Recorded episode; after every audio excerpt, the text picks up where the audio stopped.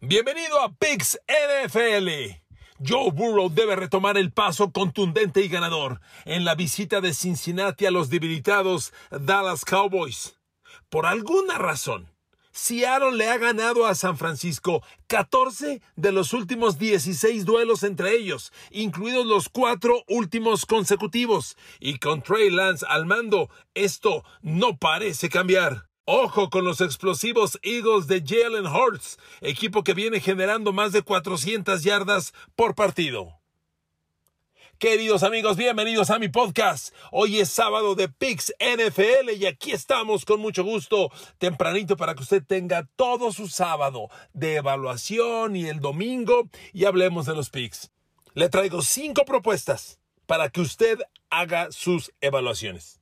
De acuerdo, cinco de ellas partidos. La jornada anterior fue muy difícil.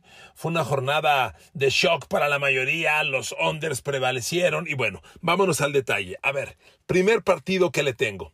Los Philadelphia Eagles me gustan. Esa ofensiva ha tomado ritmo y enfrentan a Minnesota. El partido está de acuerdo a las casas de apuestas de Las Vegas, 50 puntos y medio over-under, y es lo que a mí me gusta. Yo voy al over en este partido. A ver, razonamientos. Filadelfia, 1. Viene de meter 38 puntos, ¿de acuerdo? Y se los metió a Detroit. Y fue un partido en el que además la ofensiva de los Eagles, agárrese, generó 460 yardas de ofensiva total. Pero la nota es que 216 fueron por tierra. Déjeme recordarle un dato. La temporada pasada, Filadelfia fue la ofensiva terrestre número uno en la liga.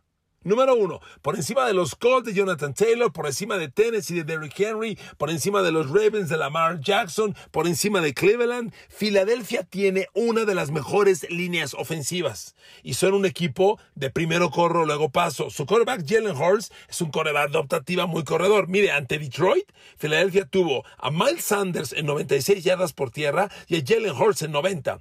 Por aire, fueron igualmente devastadores, porque Jalen Hurts generó 243 yardas aéreas, pero AJ Brown, su nuevo receptor, el que trajeron de Tennessee, tuvo 155 yardas ganadas en 10 recepciones y fue absolutamente imparable. A ver amigos, en este partido, Filadelfia-Minnesota, se juntan AJ Brown y Justin Jefferson. Son los dos mejores receptores de la NFL en la jornada 1 sin duda, porque, porque así, así lo demostraron. Queridos amigos, este partido tiene todos los elementos del over, todos, absolutamente, se lo digo de verdad.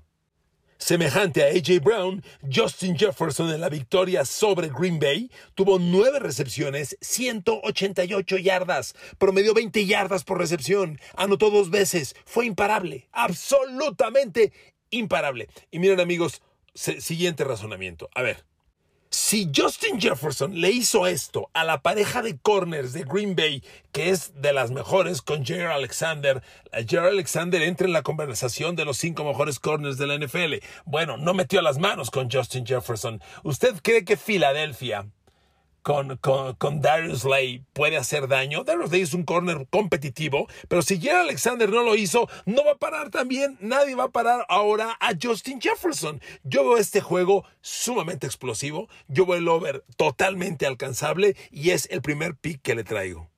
Porque además dejo en claro una cosa, son dos equipos altamente explosivos con estos jugadores, AJ Brown en Filadelfia, Justin Jefferson en Minnesota, pero son perfectamente balanceados. Ya le decía a los Eagles, corrieron 200, más de 200 yardas y Minnesota tienen Dalvin Cook, un gran corredor y en la victoria sobre Green Bay agregó 126 yardas por tierra. Amigos, hay mucho ataque de ambos lados. Para mí, el primer pick de la semana 2 en la NFL para el próximo domingo es el over. Yo voy over en Minnesota contra Filadelfia, over de 50 puntos y medio. Este juego es al Monday Night y se juega en casa de los Eagles, ¿de acuerdo?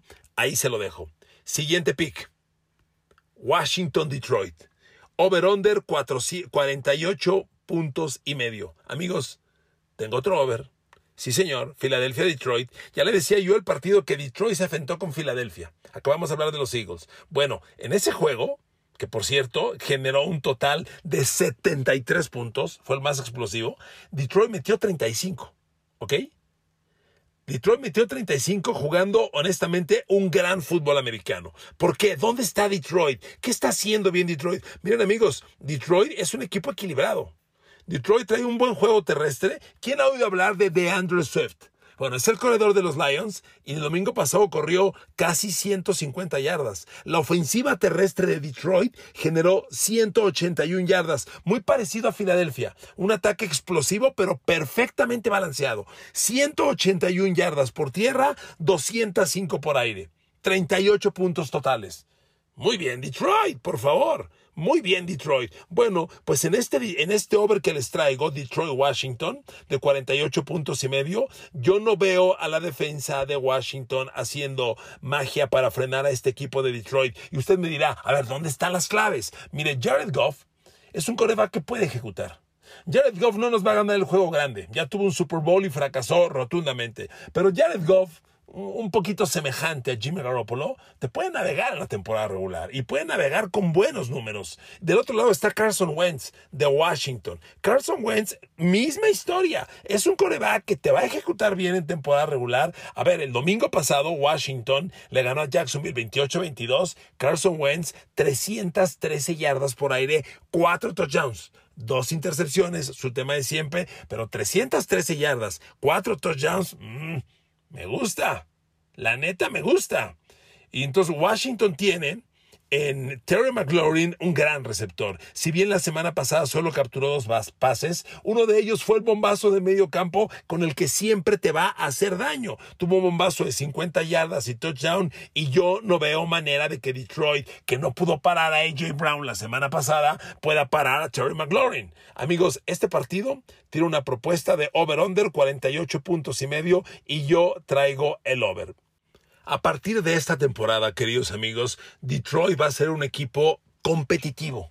Yo no creo, no creo que se meta a playoffs y mire que la nacional está abierta, pero Detroit va a competir y va a competir bien, como lo hizo la semana pasada con Filadelfia, metiéndole 35 puntos, llevando el juego a grandes proporciones y, dejándolo muy cerca de la victoria. Receptores que usted no ha oído nombrar y que van a hacer ruido en toda la temporada. Amon Rassam Brown es el mejor receptor de Detroit, apenas está en su segundo año. DJ Chark, que pasó años en, Jacksonville, escondido sin trascender, está tomando relevancia. TJ Hawkinson, gran a la cerrada, y como le decía, de Andrew Swift, que también lo usan fuera de backfield como corredor receptor y genera daño. Entonces, amigos, Detroit tiene un gran ataque. Washington empezó bien con Carson Wentz. Hay muchos elementos aéreos. Washington no trae defensiva de pase, honestamente. La defensiva aérea de los, de los Redskins no es ni cerca competitiva. Mire, la semana pasada contra Jacksonville,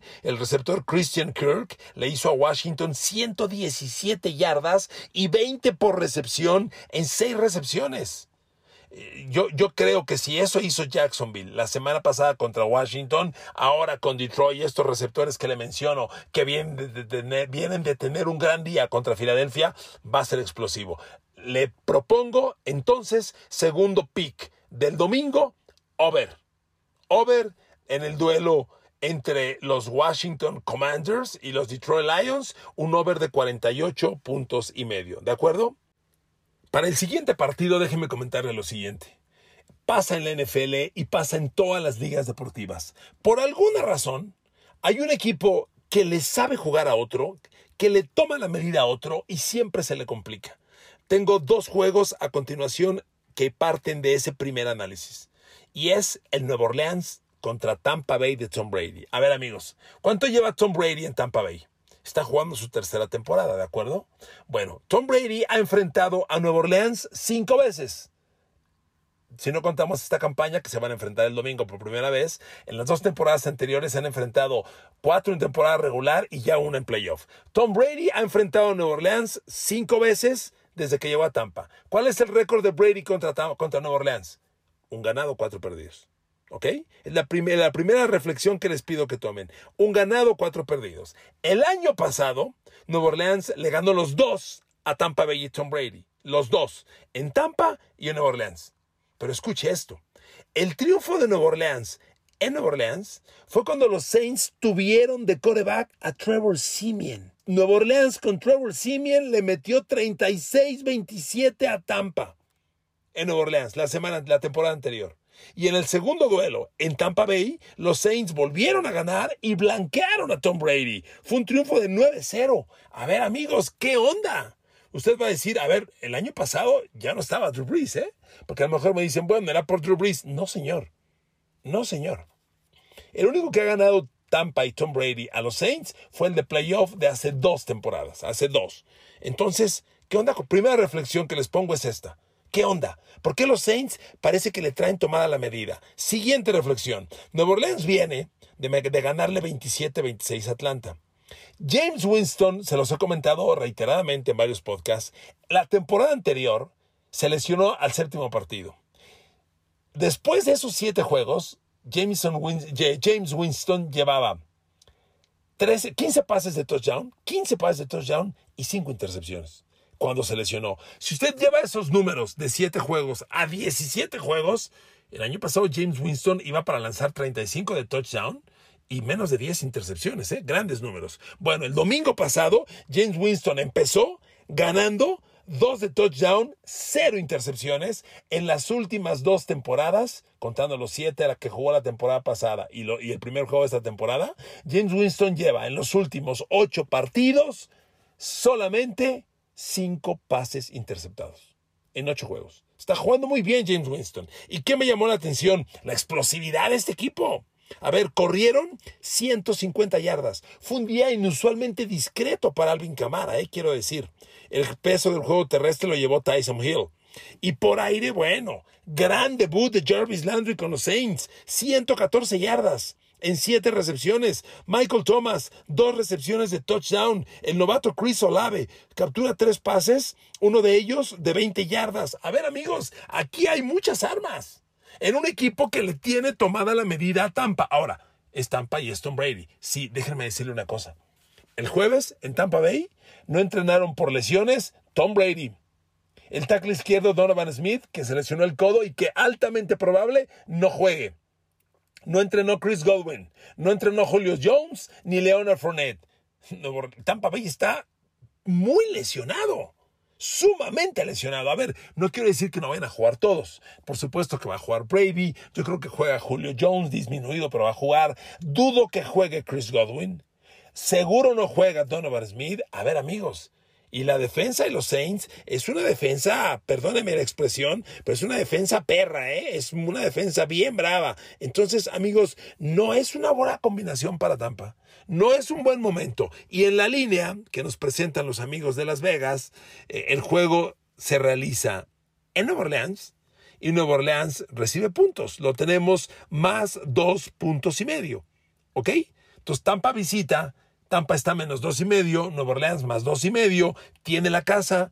Yo tomo Nueva Orleans. Sí, señores, es mi siguiente pick. Yo tomo a los Saints más dos y medio contra Tom Brady. Yo sé que es temerario tomar en contra de Tom Brady. Ahí se los dejo. Miren, Tampa viene de ganarle a Dallas, sin duda, un buen triunfo. Brady hizo lo suyo, pero seamos honestos. La clave de esa victoria fue el pésimo juego de Dallas. O sea, Dallas jugó basura y la defensa de los Saints jugó bastante bien. Pero por Dios, ¿Con qué receptores atacó Dallas? Si uno, uno solo, CD Lamb. Este juego va a ser otra cosa, ¿eh? Como anda el grupo de abiertos de Nueva Orleans, Chris Olave, le repito, Jarvis Landry y Michael Thomas van a tener una gran temporada. Y lo dice el récord. Cinco partidos jugados de Nueva Orleans contra Tom Brady en Tampa. Cuatro ganados, un perdido. Y ahora tiene la casa y reciben puntos.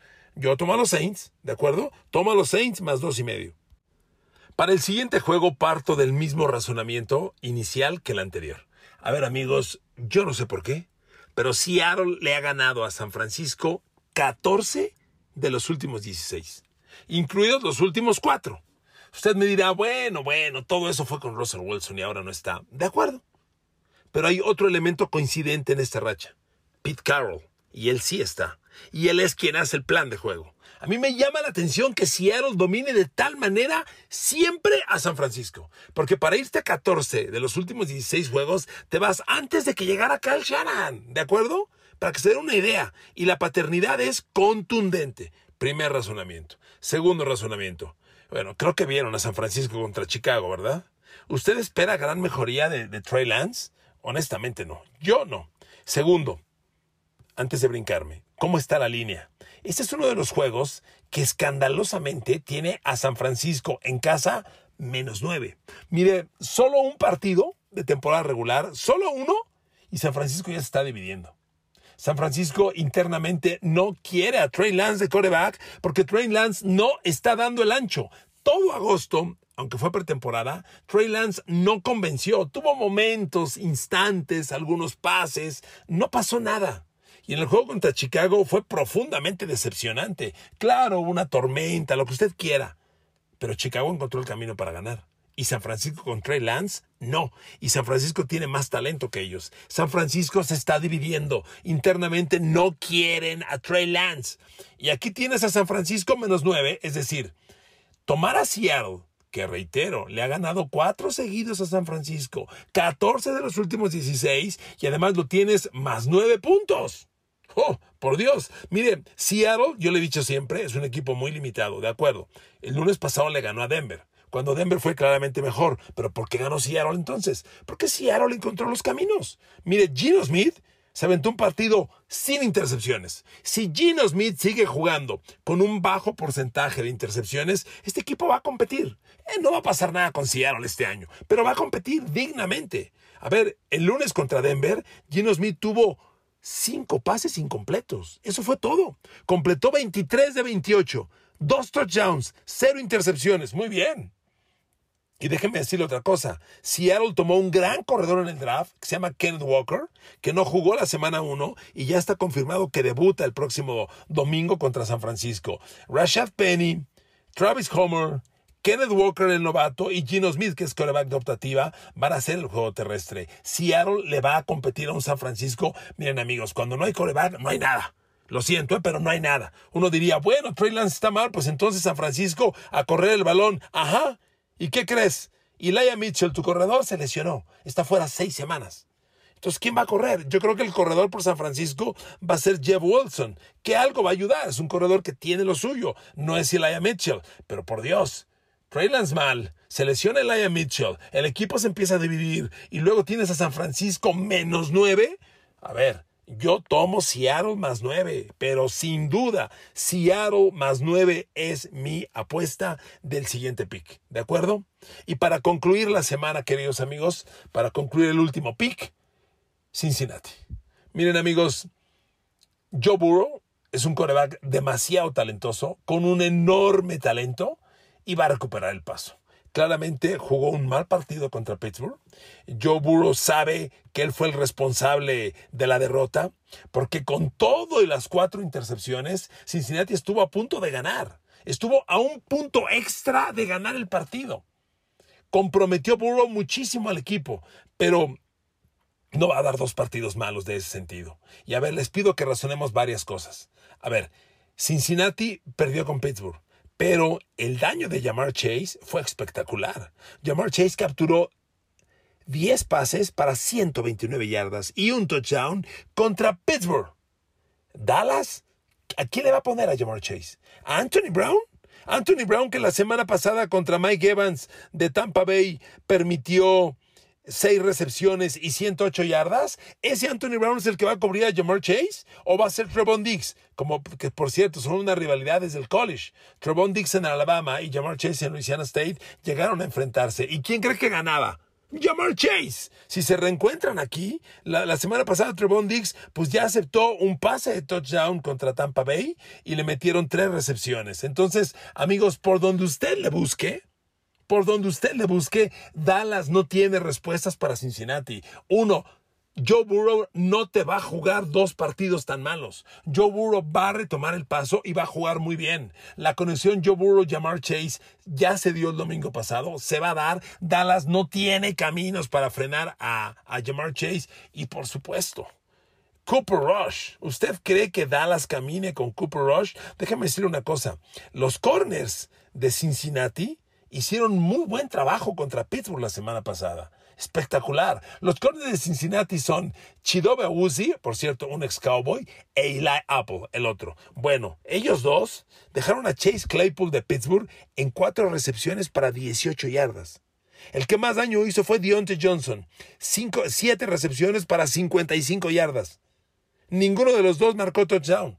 ¿Usted cree que Dallas solo con CD Lamb les va a hacer algo? No, amigos. Si bien la línea es alta, porque Cincinnati visita y está menos 7, amigos, yo tomo Cincinnati menos 7 y con esto concluyo los partidos de la semana. Queridos amigos, ahí están los picks. Les deseo éxito. Vamos a divertirnos. Apuesten lo que puedan exceder de su, de su, de su semana, no se comprometan, el que apuesta por necesidad pierde por obligación, diviértanse, pongan la emoción y hasta ahí, ¿de acuerdo? Gracias por escucharme, un abrazo para todas y para todos, que Dios los bendiga y nos escuchamos el lunes.